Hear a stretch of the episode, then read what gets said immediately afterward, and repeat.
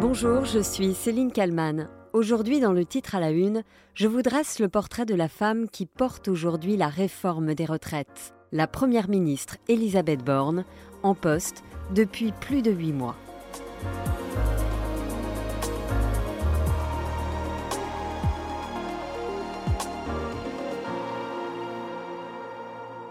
Nous sommes le 6 juillet 2022, à l'Assemblée nationale. Elisabeth Borne, nommée Première ministre par Emmanuel Macron le 16 mai, prononce son discours de politique générale. Je ne corresponds peut-être pas au portrait robot que certains attendaient. Cela tombe bien, la situation est inédite. Je n'ai pas le complexe de la femme providentielle. J'ai été ingénieure, femme d'entreprise, préfète, ministre, mon parcours n'a suivi qu'un fil rouge, servir. Le discours dure près d'une heure et demie. Et sans surprise, Elisabeth Borne est chahutée par les députés de l'opposition. Mais elle ne semble pas déstabilisée. S'il vous plaît. Puis, vers la fin de son grand oral, elle boit une grosse gorgée d'eau. L'émotion est palpable, et voici ce qu'elle déclare. Cette conviction, je la tiens de mon histoire. Car si je suis ici devant vous, Première ministre de la France, je le dois à la République. C'est elle.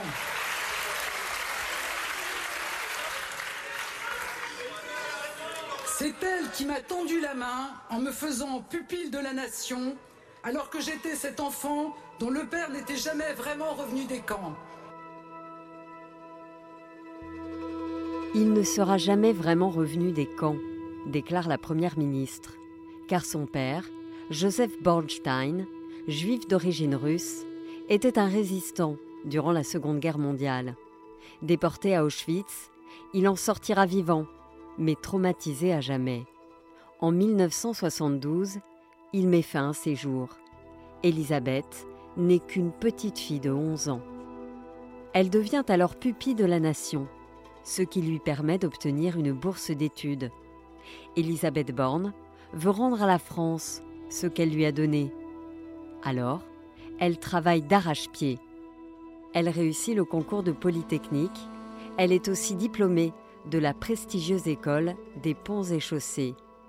Côté études, c'est un sans faute. De 2013 à 2014, Elisabeth Borne devient préfète de la région Poitou-Charentes. Une femme dans l'uniforme de préfète de la région Poitou-Charentes, c'est une grande première. Elisabeth Borne est aussi la seule femme en France métropolitaine à occuper cette fonction. Et pourtant, elle fait aujourd'hui ses tout premiers pas dans le corps préfectoral. Polytechnicienne également diplômée de la prestigieuse école des ponts et chaussées, elle a passé plusieurs années dans les cabinets ministériels du pouvoir socialiste comme conseiller technique. Elle est restée cinq ans à Matignon, près de Lionel Jospin, en charge de l'urbanisme et des transports. Et depuis 2008, elle était aux côtés de Bertrand Delanoë comme directrice générale de l'urbanisme à la mairie de Paris. Lors d'une interview accordée à France 3, Elisabeth Borne est interrogée sur son statut de femme. Est-ce plus compliqué d'être préfète? lui demande la journaliste. Je ne pense pas que ce soit plus compliqué d'être une femme. En fait, j'ai un parcours effectivement atypique. Euh, euh, par rapport euh, aux collègues, hein, puisque je suis non seulement une femme, mais en plus je ne suis pas énarque. Je pense que peut-être que mon expérience euh, à la fois en collectivité, en entreprise, sur des métiers très variés, me permet peut-être de comprendre davantage les préoccupations des uns et des autres. Le travail, l'expérience, voilà la réponse d'Elisabeth Borne, qui l'année d'après, en 2014, est nommée directrice du cabinet de la ministre de l'Écologie, Ségolène Royal. Les deux femmes ont évidemment travaillé ensemble en région Poitou-Charentes. Le passage est toutefois éclair dans ce ministère, puisqu'en 2015, Elisabeth Borne a droit à une promotion. Avec le soutien du gouvernement, elle devient la patronne de la RATP. Moi, mon ambition, c'est vraiment que la RATP incarne la mobilité durable et la ville intelligente. Et pour ça, ça passe par trois priorités. L'excellence au service des voyageurs, l'innovation, et puis aussi euh, s'affirmer comme un acteur majeur de la ville durable, par exemple en transformant notre flotte de bus en bus euh, électriques et biogaz à l'horizon 2025. Puis en 2017, à 56 ans, Elisabeth Borne est nommée ministre déléguée au transport auprès de Nicolas Hulot. L'année suivante, Elisabeth Borne va conduire une réforme très sensible, celle de la SNCF. C'est l'un des chantiers les plus sensibles de ce début d'année pour le gouvernement. Refonder la SNCF. Édouard Philippe et la ministre des Transports Elisabeth Borne rencontrent aujourd'hui la direction du groupe et les syndicats de cheminots. Parmi les mesures qui pourraient leur être présentées, la suppression des lignes les moins rentables, le passage de la SNCF en société anonyme, ou encore la fin du statut de cheminot pour les nouveaux embauchés. Objectif de cette réforme, préparer le groupe ferroviaire à l'ouverture du secteur à la concurrence. Les syndicats dénoncent alors la casse d'un service public, mais Elisabeth Borne ne lâche rien. Les syndicats non plus. Résultat, 41 jours de grève perlée entre mars et juin, le plus long conflit de l'histoire de la SNCF. Mais en juin 2018, la loi est promulguée et Emmanuel Macron met en scène la signature du texte, avec à ses côtés la ministre des Transports, Elisabeth Borne. Cette dernière a droit à toutes sortes de surnoms. Born-out, car elle a la réputation d'épuiser ses collaborateurs. Dark Vador ou encore la Reine des Neiges. Dans le journal Le Monde, Elisabeth Borne répond avec une certaine finesse. Ça ne me fait ni chaud ni froid. Et elle en revient à son père. Je me souviens toujours que mon père a vécu autre chose, voyez? Alors je ne vais pas me laisser déstabiliser par des petites attaques. Tout ça n'est pas très grave. De sa vie privée, Elisabeth Borne ne révèle rien, ou presque. Elle est divorcée et a un enfant. Le magazine Guettetu l'interroge à l'été 2022 sur des rumeurs qui laissent entendre qu'elle aurait été en couple avec une femme. Réponse de la Première ministre Si c'est le cas, je ne vois pas pourquoi je ne l'aurais pas dit. Dans le journal Le Monde, on peut aussi lire ceci. À une élue qui lui demandait pourquoi elle restait si discrète, elle a lancé en soupirant Écoute, j'ai un mec, je le vois de temps en temps, mais je ne veux pas qu'on l'emmerde. Le 26 septembre 2022, Elisabeth Borne est invitée d'Apolline de Malherbe sur RMC et BFM TV. Elisabeth Borne, vous avez été ministre du Travail. Est-ce que vous vous dites franchement qu'une réforme aussi importante que la question des retraites peut passer par un amendement? Enfin, je pense qu'avant de parler du comment, c'est important de parler du pourquoi. Quatre mois après cette interview, une nouvelle journée d'action est organisée par les syndicats, qui dénoncent un passage en force du gouvernement sur cette réforme des retraites.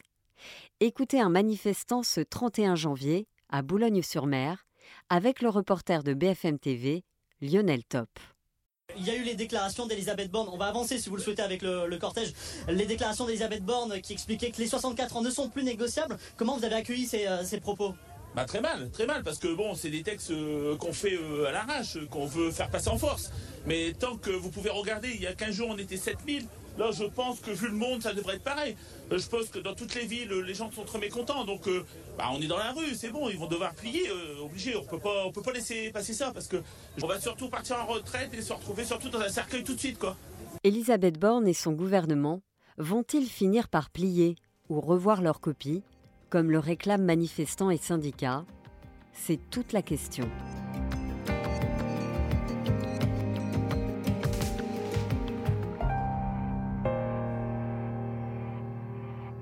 Bonjour Christophe Barbier. Bonjour Céline. Les téléspectateurs de BFM TV vous connaissent bien, vous êtes euh, éditorialiste. Euh, euh, Elisabeth Borne, Première ministre depuis plus de huit mois déjà, dans une situation politique assez exceptionnelle, hein, privée de, majorité absolue et dans une actualité politique, on va dire, mouvementée. elle est celle qui porte la réforme des retraites. Elle est réputée, Elisabeth Borne, extrêmement travailleuse. quels sont les autres traits de sa personnalité? Elisabeth Borne est d'abord opiniâtre. C'est quelqu'un qui euh, ne cède pas, qui est très endurante. Elle a quelque chose de la tortue. Elle avance lentement, mais elle a une carapace euh, épaisse. Elle l'avait montré déjà euh, dans le premier quinquennat, dans les dossiers qu'elle avait à gérer. Et elle le montre avec pas mal d'habileté, mais surtout beaucoup d'endurance depuis le, début de ce second quinquennat, avec euh, la situation qu'elle connaît à l'Assemblée nationale. Elle a réussi dans des tempêtes parlementaires à ne jamais trop élever la voix. Elle semble au premier jour un peu fragile, et en fait, elle arrive à durer quand même. Et ça, c'est sa grande qualité. C'est une forme d'endurance, d'opiniâtreté. Elisabeth Borne, qui a une enfance euh, marquée par le suicide de son père, elle avait 11 euh, ans quand il est décédé, euh, psychologiquement marquée par la guerre. Il s'était battu contre les nazis dans la résistance, il avait été déporté dans les camps. Il n'en reviendra jamais vraiment, c'est ce qu'elle avait dit lors de son discours de politique générale à l'Assemblée. Et donc, euh, elle a été reconnue euh, après la mort de son père, pupille de la nation étant enfant. c'est ce qui lui a permis de faire des, études. Ça a toujours été une élève euh, brillante et finalement, on a l'impression qu'elle veut rendre ce que la France lui a donné. Il y a entre Elisabeth Borne et la France, en effet, la République française, un lien assez étrange, un lien qui dépasse la simple citoyenneté. Il y a un lien familial, puisque pupille de la nation, ça veut bien dire qu'elle devient l'enfant, en fait, de la République. Et ça, je pense que ça l'a marqué profondément. Il est évident que ça lui a créé une sorte de, de dette. On a l'impression qu'elle veut rendre à la France ce que la France lui a donné, en étant élève modèle dans ses études, en étant fonctionnaire modèle, en étant au service de la République, au service des, des Français. Je pense que ça a créé aussi autre chose. Ça a créé chez, chez Elisabeth Borne une forme de, de dureté. Mais je voudrais que le terme soit pris au sens positif. Elle est un peu comme un soldat euh, engagé, enrôlé par la République pour des missions civiles, maintenant pas pour des missions de guerre, mais un soldat qui ne doit pas se plaindre et qui doit marcher par tous les temps au service du combat qui est à mener. Et ce combat, il est fixé ben, par ses chefs. Alors son chef, ça a été Lionel Jospin quand elle était conseillère de cabinet, puis euh, elle a dirigé des administrations, elle a obéi à des ministres et à, des patrons d'administration. Maintenant, son chef, c'est Emmanuel Macron et elle est, elle est générale en second, si l'on peut dire. Mais je crois qu'il y a quelque chose chez elle de l'ordre de l'obéissance militaire qui lui vient de ce rapport de pupille de la nation à la République. Vous parlez de dureté, elle a aussi quand même cette image un peu froide, avec cette voix très grave, un peu monocorde, assez rigide quand même finalement. Oui, on a l'impression parfois avec Elisabeth Borne d'avoir un Juppé en jupon, avec les mêmes qualités d'intelligence, de connaissance des dossiers, de sang-froid, et puis les mêmes défauts de dureté, de manque d'empathie. Elle a été prise à quelques reprises un peu en, défaut, euh, comme quand on la voyait euh, vapoter dans des circonstances où ce n'était pas euh, tout à fait de, de, mise. Oui, il y a cela aussi chez elle. Alors c'est sans doute une protection, parce qu'on prend des coups dans la vie, dans la vie politique. C'est aussi un trait très, très cérébral. C'est une femme qui est cérébrale. C'est-à-dire que par rapport à un problème, elle ne va pas réagir avec son affect, avec ses émotions, avec sa sensibilité. Elle va réagir avec son cerveau. Ça lui donne de l'efficacité parce qu'elle analyse les problèmes, elle les traite, mais ça peut lui donner une certaine forme de, de dureté tant qu'elle n'est pas confrontée au suffrage universel direct, tant qu'elle n'est pas à la recherche de l'amour des électeurs, c'est un handicap mineur. La dureté lui sera plus précieuse dans le quotidien de sa fonction que ne lui serait précieuse une sorte de sympathie, de sensibilité, voire d'émotivité. Évidemment, si elle voulait un jour aller devant les électeurs pour candidater à l'Élysée, ça se renverserait contre elle. On le voit d'ailleurs dans cette réforme des retraites, puisque Elisabeth Borne a été très très bonne pour la compréhension des enjeux financiers, mais quand elle a voulu expliquer aux Français que c'était une mesure juste, eh ben, elle a été prise en défaut d'empathie. Euh, oui, c'était peut-être juste vu d'un niveau macroéconomique, avec des grands traits comptables pour les grands équilibres financiers du pays, mais quand on rentrait dans les cas particuliers, une femme qui a eu trois enfants et qui a commencé à travailler à telle année, euh, un, quelqu'un qui a travaillé à 18 ou 19 ans et qui a déjà 43 années de cotisation, eh bien, elle semblait insensible à ces cas particuliers. C'est vraiment une femme du cas général et pas du cas particulier. C'est ça, comme à l'armée finalement. Et, récemment, euh, euh, Elisabeth Borne a déclaré euh, les 64 ans sont non négociables. C'est-à-dire que c'est comme si elle voulait même pas entendre justement ces cas particuliers dont, dont vous parliez à l'instant. Il y a deux aspects à cette phrase les 64 ans ne sont pas non négociables. Il y a un aspect euh, insensible à tout ce qu'on a entendu depuis un mois, c'est-à-dire tous les cas particuliers où on se dit oui, 64 ans dans ce métier-là, c'est vraiment très difficile. Mais il y a aussi la capacité d'Elisabeth Borne à monter euh, en ligne pour un combat avec les oppositions. Euh, fermer le banc. J'ai assez écouté les syndicats, j'ai assez écouté l'opposition, ils m'ont mené un peu en rond pendant des semaines. Maintenant, j'ai pris ma décision et je resterai jusqu'au bout intraitable. C'est aussi une manière de s'adresser à la majorité C'est pas négociable les 64 ans, n'essayez pas de me faire céder. Maintenant, je demande à tout le monde d'être le doigt sur la couture du pantalon. Il y a quelque chose de l'ordre de l'autorité et de l'affirmation, qui est plutôt bien, parce qu'elle en aura besoin dans les semaines qui viennent. Il y a quelque chose aussi du côté de la, dureté. Elle a vu défiler euh, dans les médias des gens qui lui expliquaient pourquoi pour eux 64 ans ça semblait inaccessible. Eh bien non, elle fait passer l'intérêt général avant la somme des intérêts particuliers. Ça relève sans doute du, du talent d'un grand serviteur de l'État, mais ça ne correspond pas à la sensibilité de, l'époque. Et vous parlez de l'autorité, justement. Est-ce qu'Elisabeth Borne, elle peut exercer toute l'autorité qu'elle aimerait exercer, justement? Non, il manque à Elisabeth Borne, pour exercer toute l'ampleur de son autorité, deux choses. D'abord, il lui manque une majorité absolue à l'Assemblée. L'autorité, quand vous savez que vous avez le nombre avec vous, ça se déclenche plus facilement. Et puis, à part de temps en temps des frondeurs, vous savez que vous n'aurez pas de soucis. Quand vous êtes en majorité relative, il faut plus d'habileté que d'autorité. Parce que vous devez euh, convaincre des gens qui sont des compagnons de route, comme le Modem ou Horizon. Ou vous devez convaincre des gens qui ne sont pas forcément vos amis et qui savent que leurs deux ou trois voix peuvent faire la différence, donc ils se vendent très cher. Et puis vous devez aussi désamorcer, voire convaincre des adversaires.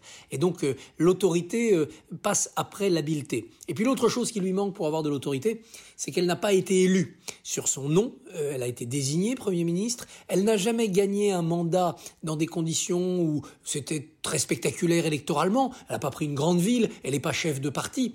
Et donc pour aller devant des parlementaires, mais aussi pour aller devant l'opinion, ne pas avoir ces galons-là sur son uniforme, ça lui manquera. Ça lui manquera toujours. Alors c'était le cas aussi pour d'autres. Hein. C'était le cas pour Castex. Mais, mais ça lui manquera quand même dans des moments difficiles. Et donc, est-ce qu'on peut s'interroger sur euh, euh, cette question Est-ce qu'elle est la bonne personne euh, aujourd'hui à Matignon?